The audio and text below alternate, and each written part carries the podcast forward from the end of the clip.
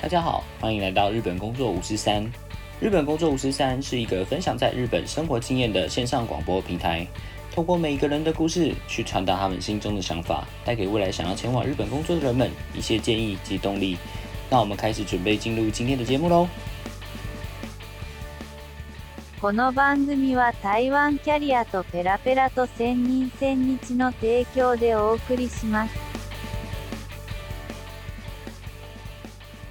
大家好，欢迎来到今天的日本工作五三。今天录制的时间是七月二十三号，台湾时间下午四点四分。那我是今天的节目主持人 Chris。今天节目的话，我们邀请到一位目前住在东京的 U 小姐。那我们大家欢迎她，U 小姐。嗨，大家好，我叫 U。Hello。嗨 Hello Hello。哎，我现在有点好奇的问一下，就是说，刚好在今天这个时间点里面呢、我没有看到东京这边的疫情好像又有一点又爆发出来的感觉。现在目前你所在位置还好吗？我虽然是住在东京，但是我的工作的地点是在神奈川。嗯嗯嗯。神奈川这边疫情的状况好像还好，因为我住的地方它是中央线上，那它那边好像是一个疫情非常严重的一个地方，但它离新宿很近。我们也是来上班的时候就会开始讲说，哎，今天又破几百人，明天大概又会破几百人啊。那其实大家虽然讲是会讲啦，但是就好像都没有很在意的感觉。嗯，我们之前有跟其他的来宾访问的时候，大家都一致认同，觉得说日本现在根本都是在佛系抗议这样状态。你觉得你有什么看法吗？我觉得日本从一开始都会保持着一个反正不会到我身上的这种感觉。要说佛系防疫吗？其实这样讲对日本的政府有点不太公平的地方，是因为日本在战争之后，其实他们的法律里面是不能去像台湾一样，就这么严格的管控，他们也只能去要求，就是那个小池白和子一直在说的 “you say you say”，所以他只能去建议、鼓励民众去这样做。那你不这样做，我可能会有一些些惩罚，但是惩罚也不是我们所谓的罚金啊，或者是怎样。那譬如说像是之前的华清锅鸭商、博清哥，博清哥，对，那像那种密集的空间嘛，那大家就是在里面抽烟，然后泡个一整天，可能八个小时之类，那一定是很危险的地方。那他们也只能去要求这些娱乐场所叫他不要营业。可是，就算他营业，他没有办法去罚他，他只能去把这些营业中的店家的名字把它公布出来，然后让大家知道说，哎，这些营业的地方它是不遵守政府规定的地方，他也只能用这样的方式。那如果是这样子的话，所以因为其实我刚好前几天有看到那新闻，就是说，如果日本现在的状况是这样子的话，他们还有可能再次发布所谓的紧急宣言，是有这样的可能吗？以我跟我们的同事在讨论，我们是觉得不可能。哦，不可能。对，紧急事态宣言在发布之后，的确人数有下降，但是经济也同时下降。嗯，所以以怎么看重经济的安倍政府来说的话，应该是不会再有紧急事态宣言这件事情。哦，这样子，蛮希望说明年其实奥运可以如期的来做举行。如果是这样的话，其实尤其是住在日本的台湾人也好啊，还是说住在亚洲区的大家的话，搞不好都有机会去看一看，说，哎，实际上奥运到底长什么样子？所以我们其实是很期待这件事情。但是如果防疫现在的状态还是这样的话，我们就只能讲说，日本要可能要自求多福。奥运是一回事，但是其实最重要还是说人命这件事情要怎么处理，可能来的比奥运来的更重要。对啊，但是、嗯假设说，就算日本它这次防疫，它日本国内做好了，那明年真的举办奥运，但是像美国那样的状态的话，也没有选手可以来啊。哦，你这样讲也倒是也是耶。我觉得这不单纯是日本要看日本的状况，也一定是要看全世界的趋势。他总不能日本的选手自己在那边比赛吧？自嗨自嗨，耶，又是第一名，耶，万岁，这样子。对啊，然后日本这一次获得了一百七十五枚金牌之类的吗？因为只有日本人可以参加。对啊，呃，好好好，不是变成奥运，而变成有点像是那种亚洲杯，只有亚洲几个抗疫成功的国家，譬如讲，呃，泰国啊，还是说越南啊，什么之新加坡之类的，新加坡这样子，对，那这样子，搞不好台湾可以创世界纪录有没有？哎，这次台湾拿拿回来七十五面金牌之类的，对，史上最多，对，没有金牌也有中华民国史上最多，对对对，合计牌数最多，因为参加人之后可能每场比赛就三个人，不管怎么样 都可以拿到安慰奖。对，类似这种感觉。那个 U 影这边可以简单跟我们介绍一下你的 background 是大概什么时间点去到日本，然后在日本做了哪些事情，这样子吗？我分两次来日本。那首先是我大学期间的时候，我有申请到学校的交换的名额，所以我在日本留学了一年。日本留学一年，嗯，我又回到台湾，然后因为那时候是交换留学，所以一定要有学分留着，然后回去之后把那个学分修完才能毕业。所以我大学就已经读了五年半左右。哦，五年半，对，我是延毕一年，然后用延毕的那一年来到日本，然后回去再用半年去把学分修完。哦，其实最后的那半年，因为我是留服务学习，所以就是只是去当志工，那都不用去上课。所以我那时候我在一间很有名的密室逃脱工作，嗯，密室逃脱，密室逃脱里面黑漆漆，然后你要想办法要怎么解决，要从这个关卡出来。哦，对对对，就是我们会做主题，然后会想谜题，然后做一些小道具。讲到台南，然后讲到密室逃脱，对于密室逃脱熟悉的人就会直接想到的那一间。毕业之后直接在那边当正职，然后再过一年之后，我就在台湾面试，然后进到现在这间公司，那就被带来日本，然后到现在为止就已经三年了，这样。哦，那也不长不短，也已经过了三年了耶。对，到今年八月就刚好满三。那你会想说，你比如说已经去了三年之后，有没有什么不一样的心得？就是比如说刚开始去跟现在去的时候，有什么不一样的想法吗？我在来日本之前的时候，我是想说，我应该大概工作个一两年之后，就会想要回台湾吧。嗯但是渐渐的，我发现其实我应该可能这辈子都会一直住在日本了吧。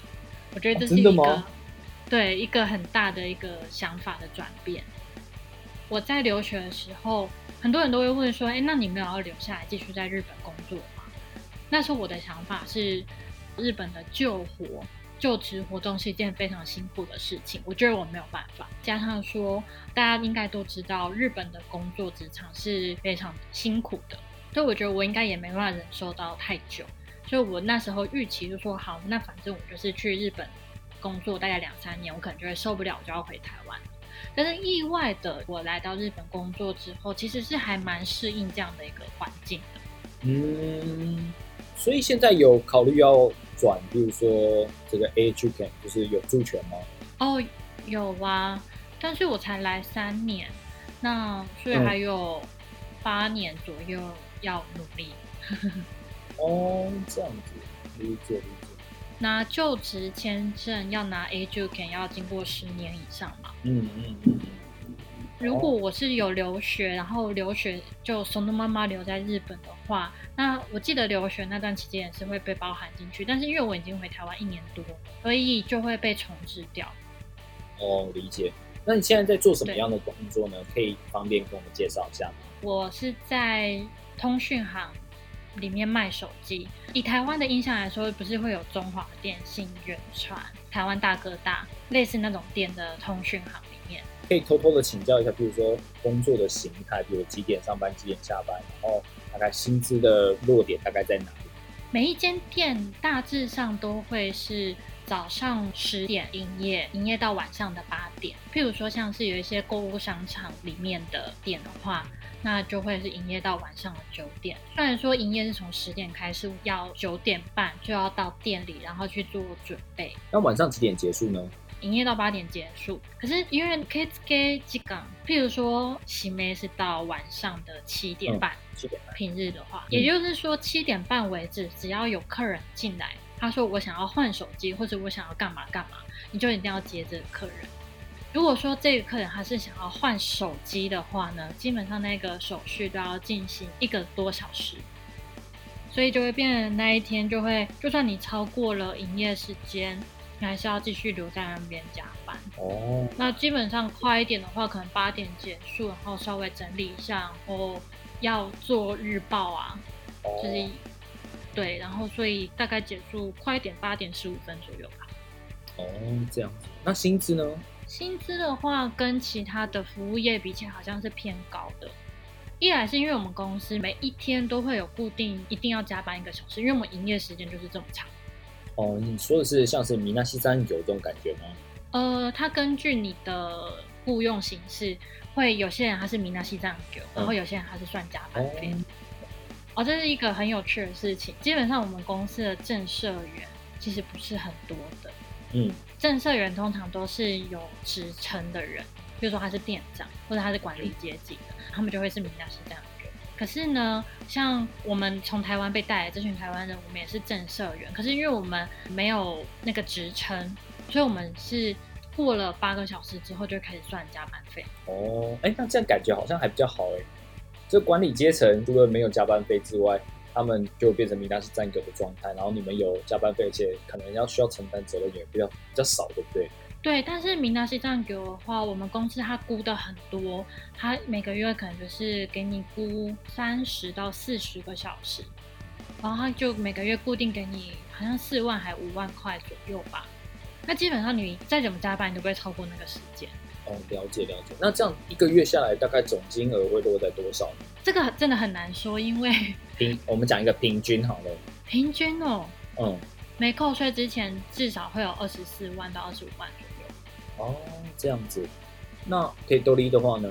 可以多利大概被扣掉二十趴嘛，十九二十万左右。那如果是十九万、二十万的话，比如说你刚刚说你现在住在东京，然后通勤到神奈川的话，那这样子会不会就是东京的生活费？你觉得是可以 cover 的吗？哦，其实我还有一个没有讲到的地方是，有些人他加有一点会有 bonus 上去。哦，bonus，嗯，他这个月他可能就是想要你卖三星的手机，然后它就会有一个叫 INA 的一个东西，就是说你卖几台三线手机，你的薪水就加多少，或是你可以拿多少商品券。嗯，这是一个。第二个是会有社长奖。哦，也就是譬如说你的业绩达到某一个程度的时候，就会那个月多五千块。那社长奖它有很多个项目，所以你厉害的人他可以五冠王，所以他就五乘以五千就两万五这样，类似这种感觉加上去。哦，那这样听起来很不错耶。所以真的是厉害的人，他其实薪水真的很高。哦，你是说可有可能拿到三四十之类都是有可能的吗？哦，有可能，有可能。这样子，那这样相对之下来讲，比起其他的 service 也就是说服务业来说的话，其实做手机这个行业，意外的，就是如果说努力一点的话，其实可以拿到的薪资会比一般的服务业来高了。对，没错。哦，那可以好奇问一下，说会不会遇到一些 OK 啊，还是就是那种很讨厌的？就是说，不管是公司内部也好，或者甚至客人也好，会觉得说这个工作会很很辛苦？哦，非常的辛苦。哦，非常辛苦。日本的神经病真的是比想象中的多很多。那怎么样一个神经病方法？是跟台湾的奥 K 那种感觉一样吗？就是一来就无理取闹那种感觉吗？老实说，我不太知道台湾的奥 K 到哪种程度。嗯，但要说日本的话，就是他们很依赖店员。譬如说我今天来换一只手机，嗯，那你要把我的手机里面资料从旧的换到新的手机里面，你都要帮我做好。嗯嗯嗯嗯。我在台湾换手机的时候，我们不就是去中华电信，然后就就签个名，然后拿到新手机，他顶多帮我移电话簿而已嘛。哦。然后其他什么都是要我们自己操作。那我是不知道其他人他们会不会去要求店员说，那你要帮我移其他的资料？我觉得台湾应该是没有啦。但日本他们会很依赖说啊，我就不懂啊，所以你要帮我移移全部移到好。然后如果那个资料消失，他又要再骂你说你怎么可以把我的资料弄到消失了？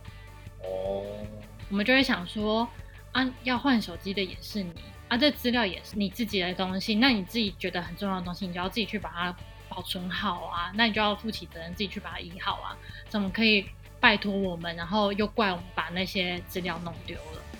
嗯，那我想问说。你之前在工作的这段期间里面，有没有碰到什么很奇葩或是很有趣的客人的这种经验吗？有一个日本人的客人，然后他很嗯特别哦，他很喜欢外国人的店员。很喜欢外国人店员，嗯那那时候我们店里有一个中国人，有一个台湾就是我，然后有一个韩国人。嗯。一开始接他的就是我，然后所以他其实也对外国人没有一个抵抗的感觉，然后他就觉得说，哎，那我服务很好，这样。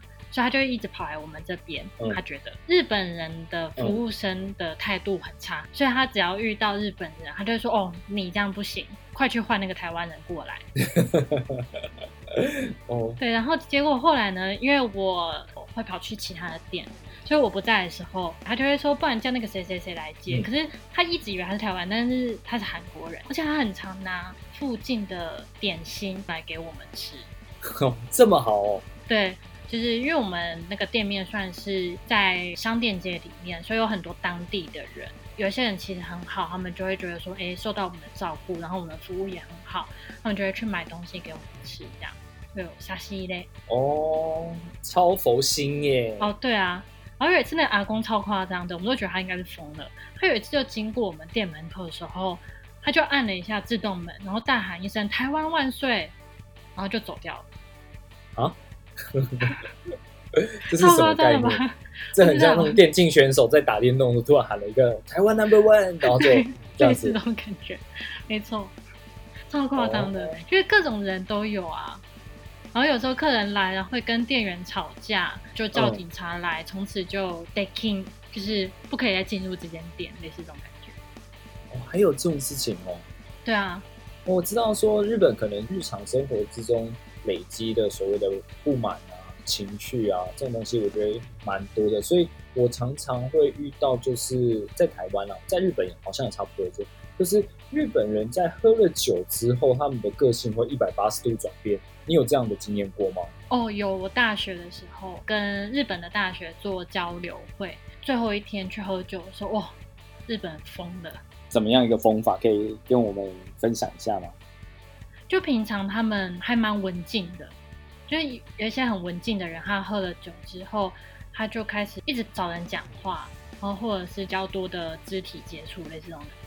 你有看过，譬如说，我们常常看到在日本的电车上喝醉的人会发生哪些事情？尤其是这种 Hanano King 哦，又真的超夸张的你。会发现，不光只是在电车上是这样，就是在那种大的车站附近，就像什么新宿啊、池袋啊、涩谷那种车站附近，那都真的是就是一片尸体，就大家都倒在地上，都大家都在那个地方睡觉这样子。我会觉得说，呃，我之前自己住在日本的时候，我会觉得说，一开始的时候会觉得很惊讶啊，这个人没事吧？要不要叫要不要叫救护车，或是要不要叫警察局来过来处理一下这样子？后来转眼过去，发现哇，整条路上面超多人躺在地上睡觉的。那时候我就发现，哦，好吧，这可能是很正常的事情。然后到后面我就习惯了，就觉得哦，日本喝醉之后，就尤其是那种沙拉利曼有没有？他们礼拜五晚上去喝酒，然后可能没有电车回去之后，就立马在电车上，或是直接在附近的地上就直接立马成尸体的状态。我就觉得哦，这大概是日本特有的文化。哦我不知道这边哦日本特有的文化，哎，但是感觉美国也会有，不是吗？美 国台湾我没有见过，我觉得台湾有一个原因是因为台湾没有电车，所以台湾大家都酒驾。哦，应该可以这样讲说，因为其实 认真来讲的话，台湾的计程车费不是那么的贵，我觉得。相较之下，哦啊日本的计程车非常贵，所以他们有可能，譬如说要从这个点搭到那个点，也可能就要花一万多块日币。那如果是这样的话，他宁可就会，譬如说，大部分的人可能会找那种什么披萨店啊，或者是那种 manga 嗯 pizza 之类的，待一个晚上可能只要花哦，个一两千之类的。但是有些人可能就是他们的意志还没有办法撑到他们可以去到那间店躺下来睡觉为止，他们就已经先入地成佛了，大概是这种状态。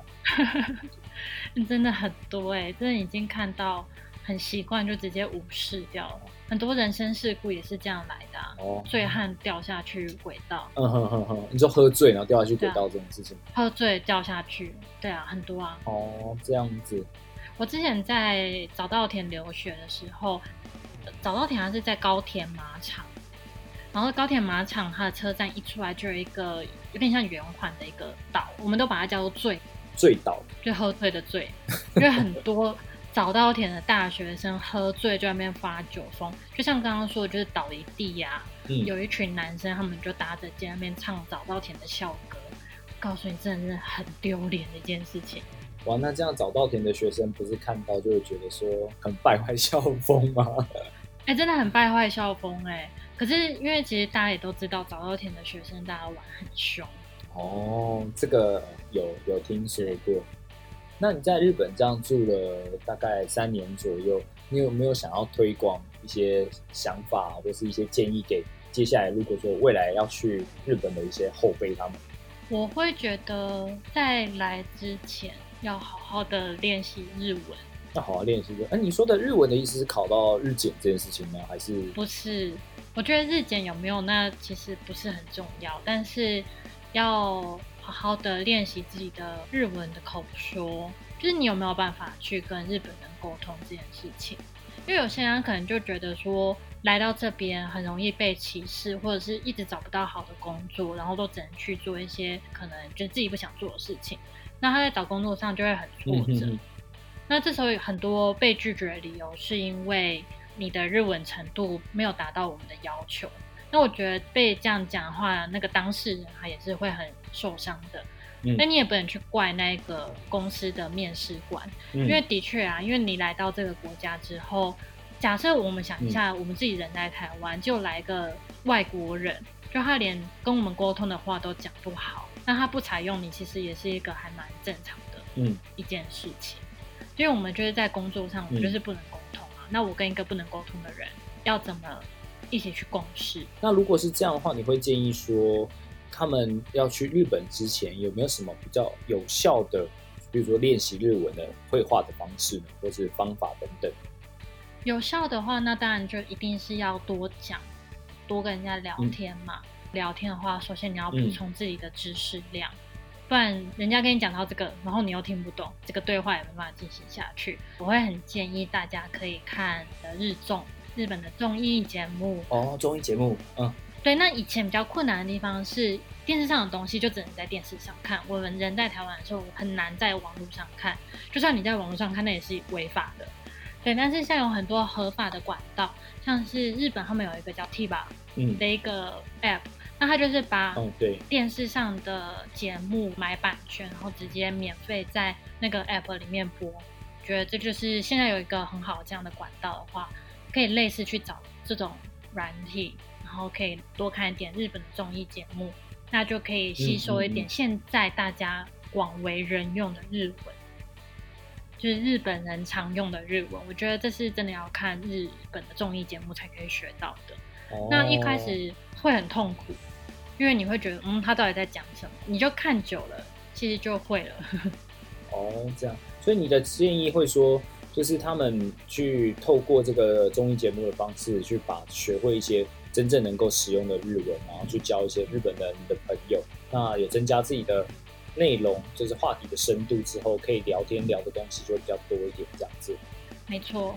那你要怎么去交到日本朋友？我就觉得你可以去试着找一些就语言交换的软体。嗯，那再极端一点，可能就是找一下交友软体。那反正你人在台湾，你们就是在网络上聊天而已，就也不会有什么样的危险性，就不要晕船就好了。其实，哦，讲到晕船，这个可能话题会讲不完，算了，我们下次再讲好了。那我觉得这样就是一个很好的练习的方式。在我接触到日本人里面呢、我觉得台湾人有优势，就是大家对于台湾是一个亲日国，是一个很大的印象。哦，嗯，对，，所以当你跟他说你是台湾人的时候，其实大部分人都是流露出善意的，那他们也会很愿意跟我们去讲话。我自己的同事啊，他们就很常会跟我们说：“哎，我觉得你们台湾人真的很厉害，而且很聪明，因为你们会讲日文，我又会讲英文啊，又会讲中文啊，很多语言。那你们学事情也都学得很快。嗯嗯，那像是你们只身到别的国家去工作这件事情，是一件非常了不起的一件事情。他们会这样鼓励我们，所以其实我觉得大家要有自信一点。哦，你说身为台湾人要有台湾人的骄傲，这种感觉吗？没错，哦，那真的蛮不错的。啊我我觉得台湾很好的一个地方就是，嗯，台湾对于做很多很多各种的事情，我们都有自己的普遍的价值观，而这些价值观里面来讲，是都不会太偏颇。所以台湾对于接受新的事物啊，和新的东西这件事情的接受度是很高的。所以嗯很多时候去到其他国家的时候，也蛮容易去融入到其他国家的环境。我觉得这是台湾的优势欸对啊，但是我觉得有一个要注意的地方，就是来到日本之后，在跟日本人相处，或是你进到日本职场的时候，还是要去学会读空气这件事情。哦，对，那有些人他可能就会觉得说，可是我台湾人，我就是这样的个性，我在台湾就是这样的相处模式啊，所以你要去接受我这个异文化。但其实，毕竟还是我们人到日本了异，乡对，就是还是要稍微入境随俗。哦，你讲的也是哦。如果反过来一个立场来说的话，就变成假设日本人跑到台湾来，可是都不会讲中文的话，一直在活在自己小圈圈里面，在周遭里面一定会超多人给他白眼，就是白到天花板上这样，就这个人超白目。对啊，对啊，真的很多是这样。可是有些人他可能就会觉得说，我就是做我自己，然后嗯你不接受我这样的个性的话，就是你的问题。但是有时候我们可能要去思考一下说柔软一点的话，我们就可以好好的在我们这个职场上立足，哦，这样方便你自己的生存。我会这样觉得，因为为什么我会这样说？是因为其中有一个人他的个性非常强烈，他就是我的个性就是这样，我有不满我就是直接说。那台湾人很多很好的地方是我们不会拐弯抹角，嗯嗯，但日本很麻烦。我们昨天也在跟日本同事讨论这件事，就是日本很麻烦的是，譬如说我今天想要拒绝你的时候，我可能会换一个委婉的讲法，然后所以你要去猜他到底想讲什么。嗯就譬如说，像是哦，日文有一个叫“いいです”，大丈夫です，它是一体两面的一句话，你知道吗？嗯嗯嗯，哦，所以你不知道对他到底想要表达是还是否，对不对？对对，但是我们那一个同事，他就是有遇到什么不满的事情，他可能就会直接讲。 一开始他的评价很高，因为他的日文非常非常的好，好到就是你不讲他，你真以为他是日本人。可是到后来的时候，还蛮多会有一些耳闻，就会说哦，那个谁谁谁啊，他真的是我合不来，他他那样不行的这种感觉。那我觉得身为台湾人，身为同伴，我会听到这种这样的话，我会觉得很难过。嗯嗯你也不能怪日本人为什么不去接受这样的他，但因为日本不是这样的文化嘛，嗯嗯嗯。所以综合之下，刚刚在讲的这个东西里面，所以去日本这件事情，不但是需要说在去日本之前把自己的日本学习好之外，那你到了日本之后，也可能要更要花一点时间去跟自己的，就是说跟日本当地的环境做一个融合。等于就是说，刚刚讲到 KY 的部分，我们讲就是说，为了要融入这个环境里面，或多或少的一些转变或是牺牲，我觉得也是必要的嘛，应该这样说。对，看情况也是哦有需要的时候。